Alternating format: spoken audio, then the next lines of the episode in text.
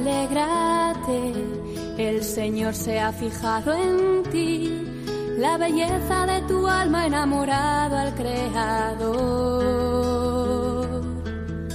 No temas, tu gozo es Él, su espíritu desciende hoy y la gracia se derrama hasta llenar tu corazón.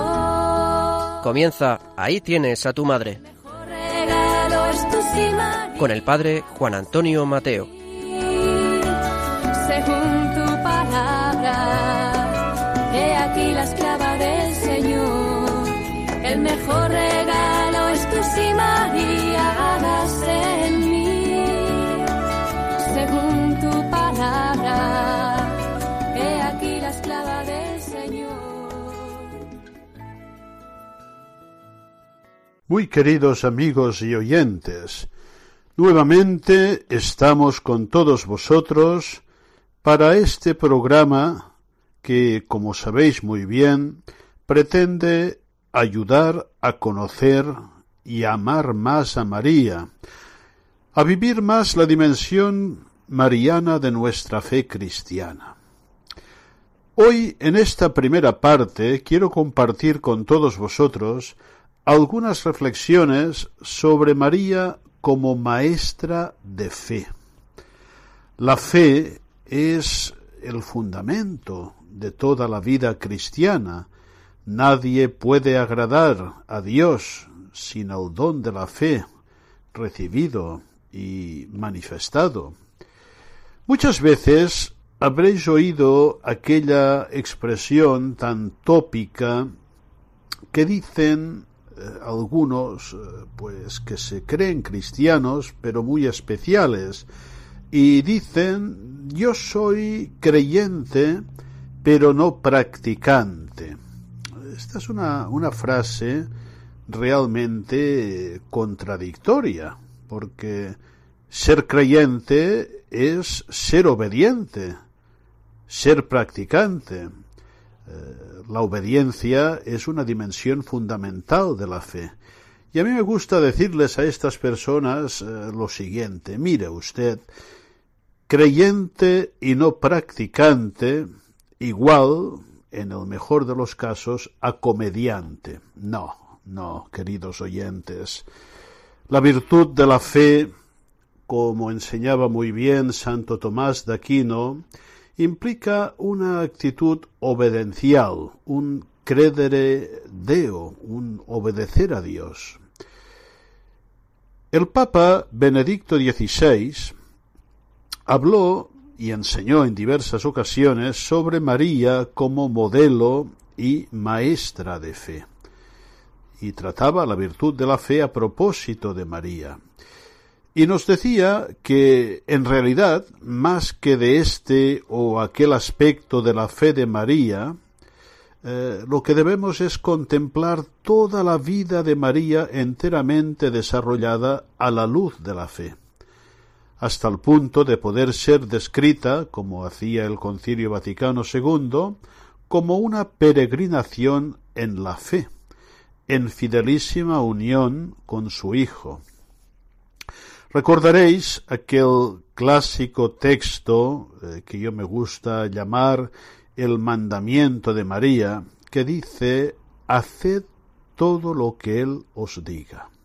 Este haced contiene este aspecto obediencial de la fe. Claro, ¿cómo podríamos decir que creemos verdaderamente la enseñanza de nuestro Señor Jesucristo y luego nos negáramos hacer lo que nos pide nuestro Señor Jesucristo. Y concretamente sobre un tema tan manido como es la participación en la Santa Misa, a propósito del cual tantos dicen soy creyente pero no practicante, pues hay que recordar que nuestro Señor da un mandato en la institución. Haced esto en memorial mío y esto implica la participación en el misterio eucarístico. Vamos a considerar ahora algunos textos del Papa Benedicto XVI sobre esta actitud obedencial de María, eh, que es maestra, maestra del camino de la fe. En un texto decía así, por la fe María acogió la palabra del ángel y creyó en el anuncio de que sería la Madre de Dios en la obediencia de su entrega. En la visita a Isabel entonó su canto de alabanza al Omnipotente por las maravillas que hace en quienes se encomiendan a él. Con gozo y temblor dio a luz a su único hijo manteniendo intacta su virginidad. Confiada en su esposo José, llevó a Jesús a Egipto para salvarlo de la persecución de Herodes. Con la misma fe siguió al Señor en su predicación y permaneció con él hasta el Calvario. Con fe María saboreó los frutos de la resurrección de Jesús, y guardando todos los recuerdos en su corazón, los transmitió a los doce, reunidos con ella en el cenáculo, para recibir al Espíritu Santo. Otro modo de expresar esta misma actitud esencial de Santa María eh, lo podemos encontrar en estas palabras que miran la disposición personal de fondo de la Virgen. María de Nazaret, desde la Anunciación a Pentecostés, aparece como la persona cuya libertad está totalmente disponible a la voluntad de Dios. Y siguiendo este magisterio mariano del Papa Benedicto, también hay que tener en cuenta que muy semejante es esta otra formulación que encontramos en otro texto. María es la gran creyente que llena de confianza se pone en las manos de Dios abandonándose a su voluntad. Así pues, la fe de María, virgen siempre a la escucha de la palabra, es sinónima de plena disponibilidad, total confianza, obediencia y abandono a los designios de la voluntad divina, como muestran de manera evidente cualesquiera de los momentos de su existencia. Es interesante destacar en esta perspectiva del magisterio del Papa Benedicto esta disposición constante de escucha. He aquí la esclava, hágase en mí según tu palabra, escucha de la palabra. Y para nosotros esto es también una indicación clara a escuchar con obsequio religioso la palabra de Dios, que aparte de manifestarnos en nuestro camino de fe aquello que es obligatorio para todos como expresión de la fe y de la obediencia a Dios, también nos manifiesta la voluntad particular de Dios para nuestra vida, para tu vida y la mía, cosas muy concretas que hemos de discernir en esta escucha orante de la palabra de Dios. Acabamos con un texto también del Papa Benedicto sobre eh, esta realidad tan clara en la vida de la Virgen que es su fe inmensa. Su Inmaculada Concepción se manifiesta claramente en la docilidad incondicional a la palabra divina. La fe obediente es la forma que asume su vida en cada instante ante la acción de Dios. La Virgen, siempre a la escucha, vive en plena sintonía con la voluntad divina, conserva en su corazón las palabras que le vienen de Dios y formando con ellas como un mosaico, aprende a comprenderlas más a fondo. Este misterio se intensifica hasta llegar a la total implicación en la misión redentora de Jesús. Desde la Anunciación hasta la cruz, María es aquella que acoge la palabra que se hizo carne en ella y que enmudece en el silencio de la muerte. Finalmente, ella es quien recibe en sus brazos el cuerpo entregado, ya exánime, de aquel que de verdad ha amado a los suyos hasta el extremo.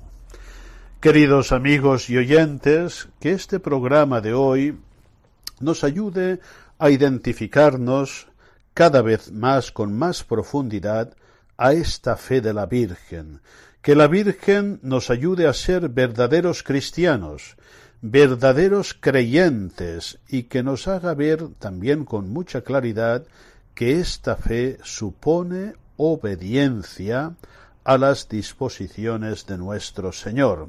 Y tal vez en estos momentos de tanta infidelidad, incluso podríamos decir de apostasía, en palabras del mismo Papa Benedicto, que hablaba de la apostasía silenciosa de Europa, lo verdaderamente urgente y necesario en nuestro mundo, en nuestra sociedad, es volver a creer de todo corazón en Dios nuestro Salvador.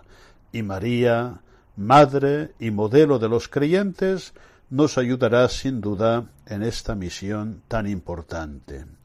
Espero que el programa de hoy os guste, os ayude a descubrir nuevos aspectos de la Virgen de nuestra devoción mariana, particularmente en la segunda parte donde seguiremos hablando de María como mujer eucarística.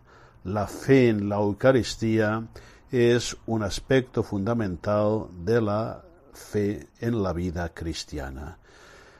En la tercera parte, otra vez, eh, seguiremos profundizando en algunas notas de espiritualidad mariana, siempre bajo la guía maestra de aquel gran teólogo mariólogo que fue el padre José Antonio Aldama. Espero que el programa, repito, os guste muchísimo y hasta la próxima, si Dios quiere.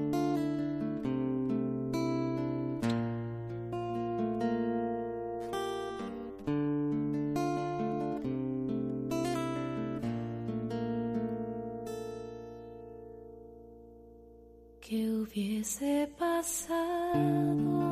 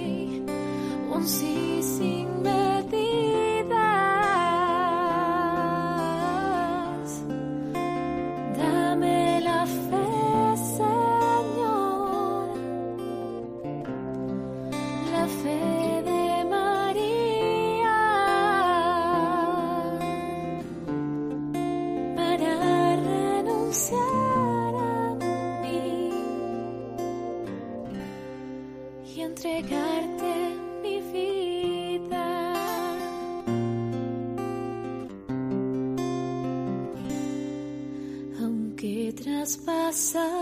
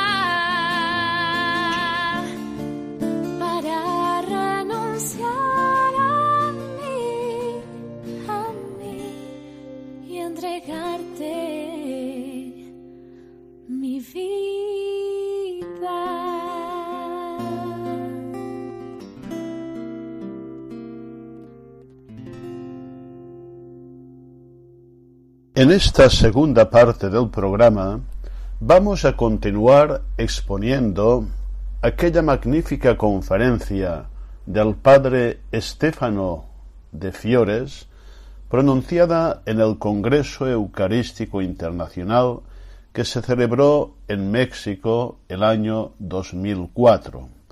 El título de la conferencia, como recordaréis bien los oyentes del programa anterior, es A la Escuela de María, Mujer Eucarística. Si María es sin duda maestra, la mejor maestra de vida cristiana, y el centro de la vida cristiana, la fuente y su cima es la Eucaristía, no hay duda de que nadie mejor que la Virgen María para hacernos comprender y vivir la Eucaristía, que es Jesucristo presente, y sobre todo la Santa Misa, la renovación del sacrificio de Cristo para nuestra salvación. En el fragmento que van a leer para todos vosotros nuestras colaboradoras, el padre de Fiores nos presenta María, mujer eucarística mediante su vida entera, y también insiste en la fe de María, la fe en el verbo hecho carne, y finalmente hace una consideración muy interesante como María eh, es el primer tabernáculo. Hablando concretamente de la fe de María, eh, que es un tema que hemos tratado en la primera parte del programa, el padre de Fiores eh, dice las siguientes palabras, y quiero insistir en estas palabras. En la Anunciación se encuentra una analogía profunda entre el fiat, el hágase, pronunciado por María a las palabras del ángel y el amén que cada fiel pronuncia cuando recibe el cuerpo del Señor. Y sigue diciendo, la actitud que nos une es la de la fe, mediante la cual María cree en el misterio de la encarnación, anticipando también la fe eucarística de la Iglesia. La Santísima Virgen nos hace ver algo obvio.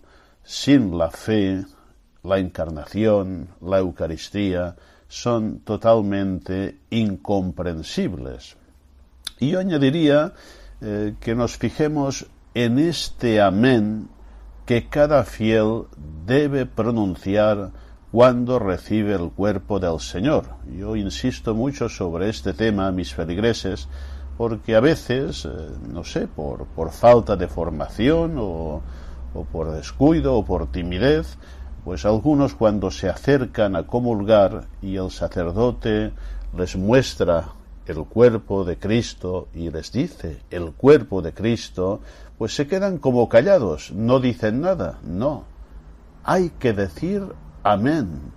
Este amén nos identifica como creyentes, que reconocen el misterio eucarístico y se deciden a recibirlo con las debidas disposiciones. Pues muy bien, esta comparación que hace este gran mariólogo entre el fiat de María a la encarnación y el amén que pronunciamos al recibir la Sagrada Comunión eh, es algo muy interesante que invito a todos los oyentes a reflexionar y a vivir. Escuchemos pues con atención este fragmento de la conferencia del gran mariólogo Estefano de Fiores.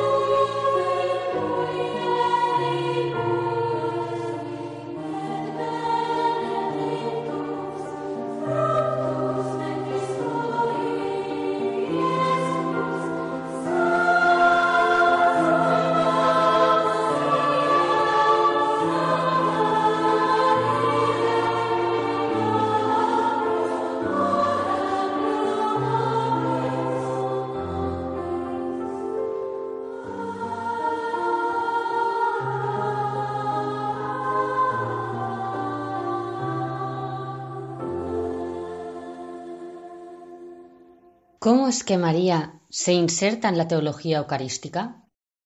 ¿Cuáles son los lazos que unen la Eucaristía con María? Juan Pablo II le dedica el último capítulo de la encíclica que se titula exactamente A la Escuela de María, Mujer Eucarística.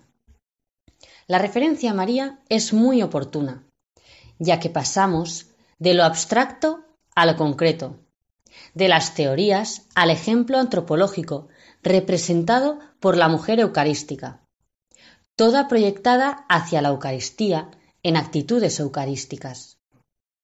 Usando un lenguaje monfortano que ya ha entrado a formar parte del lenguaje del magisterio y de la mariología, podemos decir que María es totalmente en relación a Cristo y por consiguiente también al sacramento de la Eucaristía. Al Papa le queda fácil, aunque se trate de un acercamiento bastante inusual, hacer una lectura en perspectiva eucarística de toda la vida de María, sin atarse a la cronología, como en cambio preferimos nosotros, juntando según este orden los contenidos de la encíclica. No solamente se entreven las analogías entre ella y nosotros, sino también la singularidad y la amplitud de su experiencia que abarca los principales aspectos del misterio eucarístico. En la Anunciación se encuentra una analogía profunda entre el fiat pronunciado por María a las palabras del ángel y el amén que cada fiel pronuncia cuando recibe el cuerpo del Señor. La actitud que nos une es la de la fe, mediante la cual María cree en el misterio de la Encarnación, anticipando también la fe eucarística de la Iglesia. A María se le pidió que creyera que aquel a quien ella concebía por obra del Espíritu Santo era el Hijo de Dios en continuidad con la fe de la Virgen, en el misterio eucarístico se nos pide que creamos que ese mismo Jesús, Hijo de Dios e Hijo de María, se hace enteramente presente con su ser humano y divino en los signos del pan y del vino. Todos podemos captar la importancia de esta fe para los sacerdotes y para los fieles que están acostumbrados a repetir a diario la cena del Señor, y que por consiguiente están expuestos a la rutina diaria y al gusano de la costumbre. La encíclica mira exactamente a provocar el asombro de la fe frente al misterio eucarístico, Mysterium Fidei, neutralizando el formalismo y el convencionalismo. La visita de María a Isabel nos pone frente a un dato objetivo y a una actitud subjetiva, ambos relacionados con la Eucaristía. Objetivamente, como muestra el paralelismo con el traslado del arca a la casa de Obededom, Lucas quiere transmitir la convicción de que María es el arca de la nueva alianza, el lugar incorruptible de la presencia del Señor.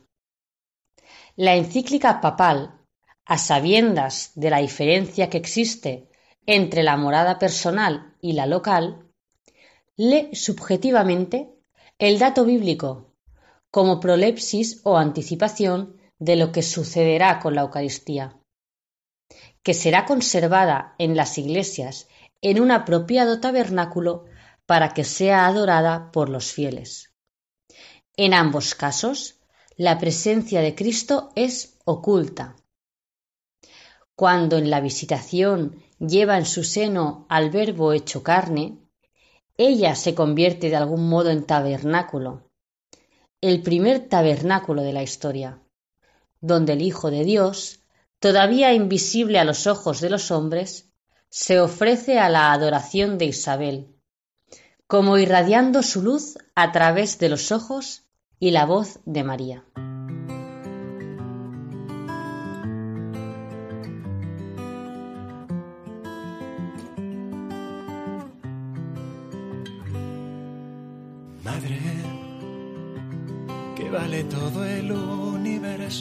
Y el poder. Frente a una sola llaga de tu hijo, madre, que ven tus ojos cuando lloras junto a él. Cuando le besas todas las heridas, madre, quiero ver lo que tú ves. Madre, ¿a dónde fueron las palabras que escuché? ¿A dónde fue el calor de sus latidos, madre? ¿A dónde fue tu amado? Yo lo buscaré y lo pondré al abrigo de tus brazos, madre, donde Dios quiso celen tus brazos esta noche como ayer, bajo el frío y el misterio de Belén. Solo con su sangre volveremos a nacer, con la sangre de Jesús de Nazaret.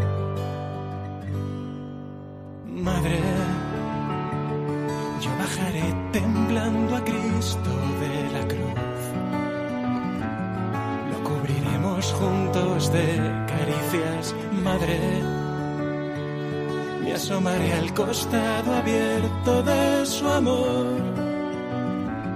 y miraré los cielos nuevos donde adoran a tu Hijo vencedor. No hay dolor tan grande comparable a tu dolor. No hay más vida que la muerte por amor.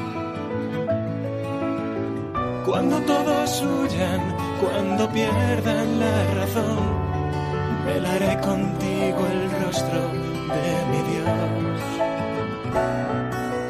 Madre, átame fuerte con tus brazos a la cruz. No quiero más tesoro que sus clavos, madre. Quiero mirarte cuando no encuentre la luz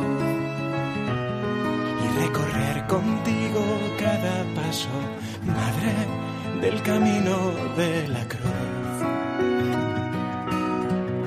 Guárdame en tus brazos esta noche junto a él.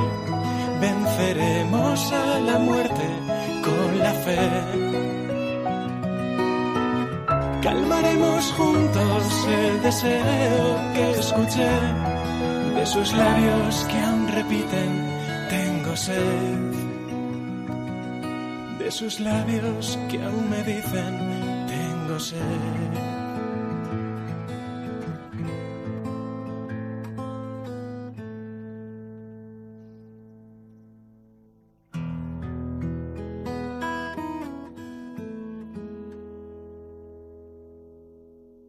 Y vamos a acabar el programa de hoy, esta tercera parte, una vez más, escuchando, reflexionando, estudiando y asimilando aquellas preciosas notas de espiritualidad mariana que escribió hacía muchos años el padre José Antonio de Aldama, pero que conservan toda su actualidad, porque podríamos decir que son un clásico de espiritualidad mariana.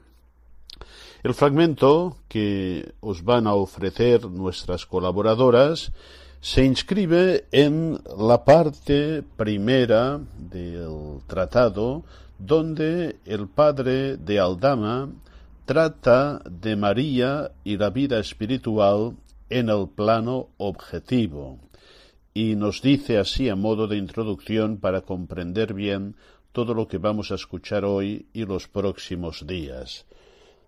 Nuestra vida espiritual está puesta por Dios bajo el influjo de la Virgen nuestra Madre. Dios lo ha querido así, y por eso no hay ninguna vida espiritual cristiana en cuyo desarrollo no intervenga nuestra Madre Inmaculada.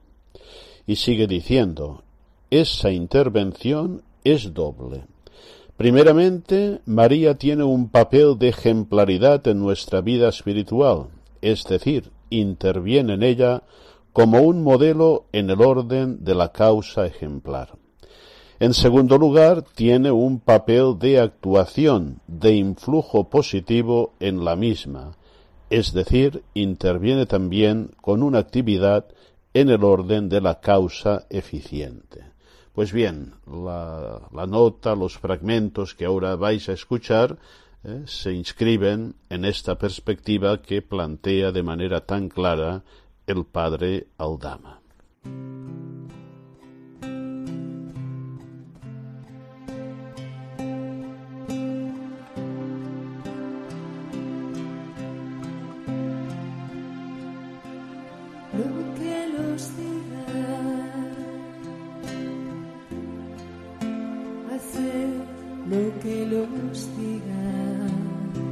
y el agua será vino, el llanto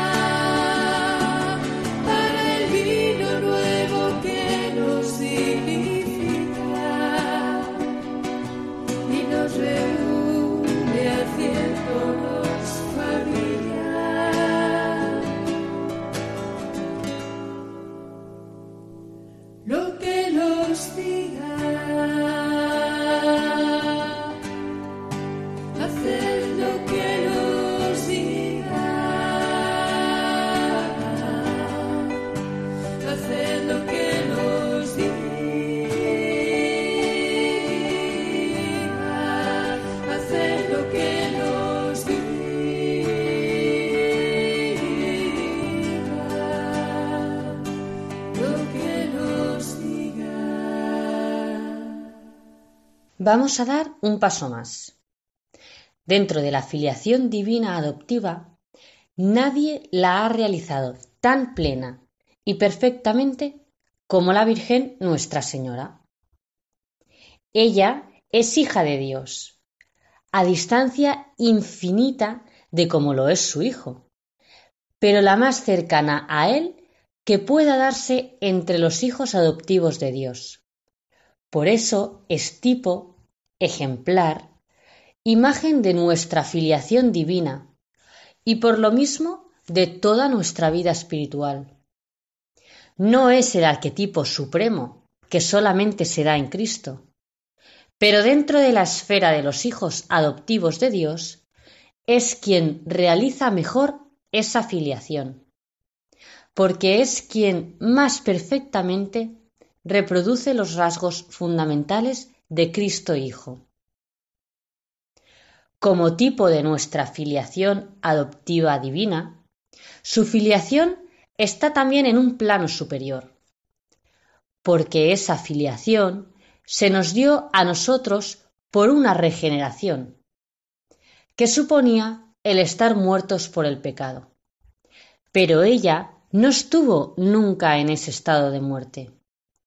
Su filiación divina le vino por otro cauce y de manera diversa.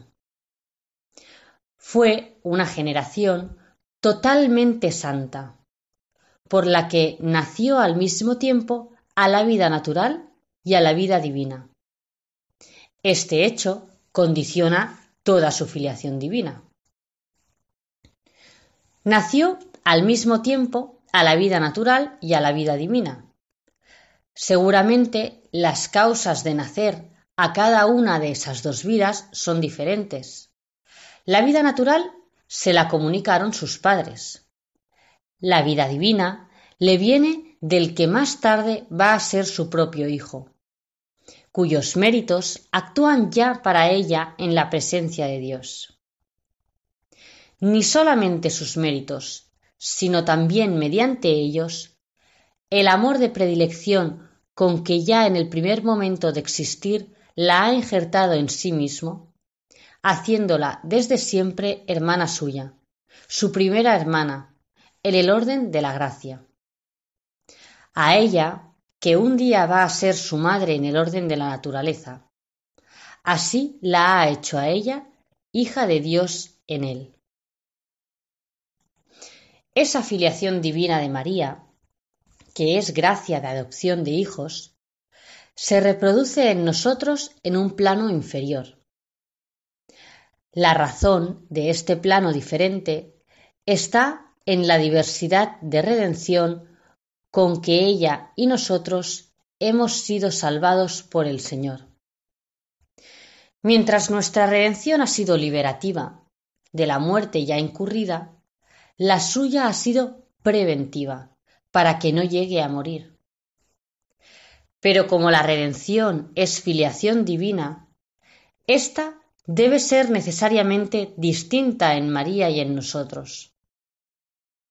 Esa diferencia radical entre su filiación y la nuestra la pone a ella en un plan superior dentro de los hijos adoptivos de Dios. Si pues la filiación divina de María está en un plano superior y los rasgos de esa misma filiación se reproducen de modo inferior en nosotros, nuestra vida espiritual, después de Cristo modelo supremo, se hace a semejanza también de María, y según el ejemplo de su propia vida filial de Dios.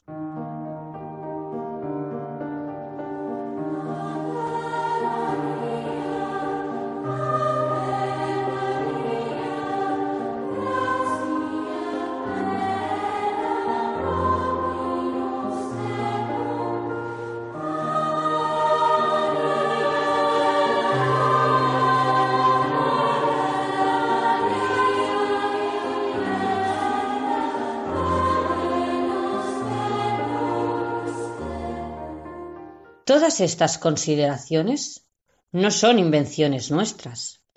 Las ha enseñado repetidas veces en los últimos tiempos el Magisterio Conciliar y el del Papa Pablo VI, como vamos a ver.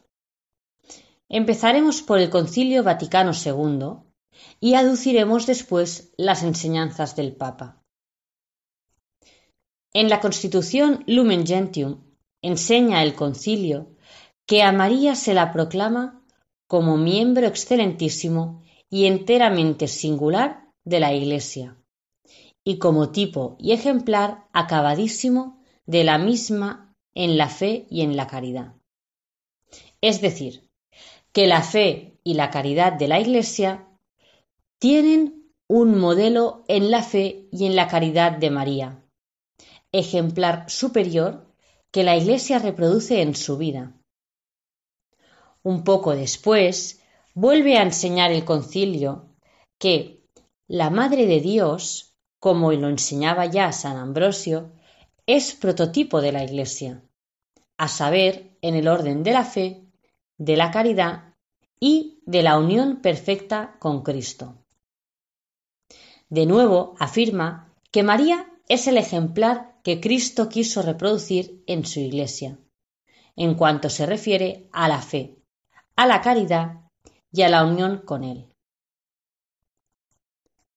Otro texto de la misma constitución dogmática dice, La Iglesia, buscando la gloria de Cristo, se hace más semejante a su modelo sublime con el continuo progreso en la fe, la esperanza y la caridad, y con la búsqueda y el seguimiento de la voluntad divina en todas las cosas.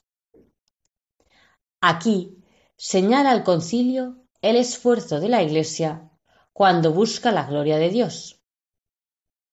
Ese esfuerzo, que se realiza en la práctica de las virtudes teologales y el rendimiento completo a la divina voluntad, va haciendo a la Iglesia cada vez más semejante a María, que es el modelo sublime que le señaló a ella el Señor.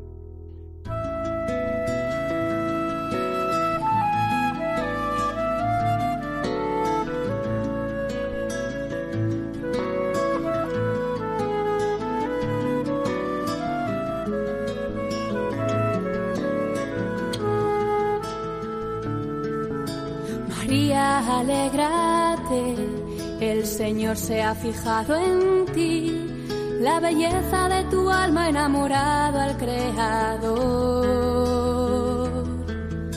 No temas, tu gozo es Él, su espíritu desciende hoy y la gracia se derrama hasta llenar tu corazón. Han escuchado Ahí tienes a tu madre. El mejor Con el padre Juan Antonio Mateo.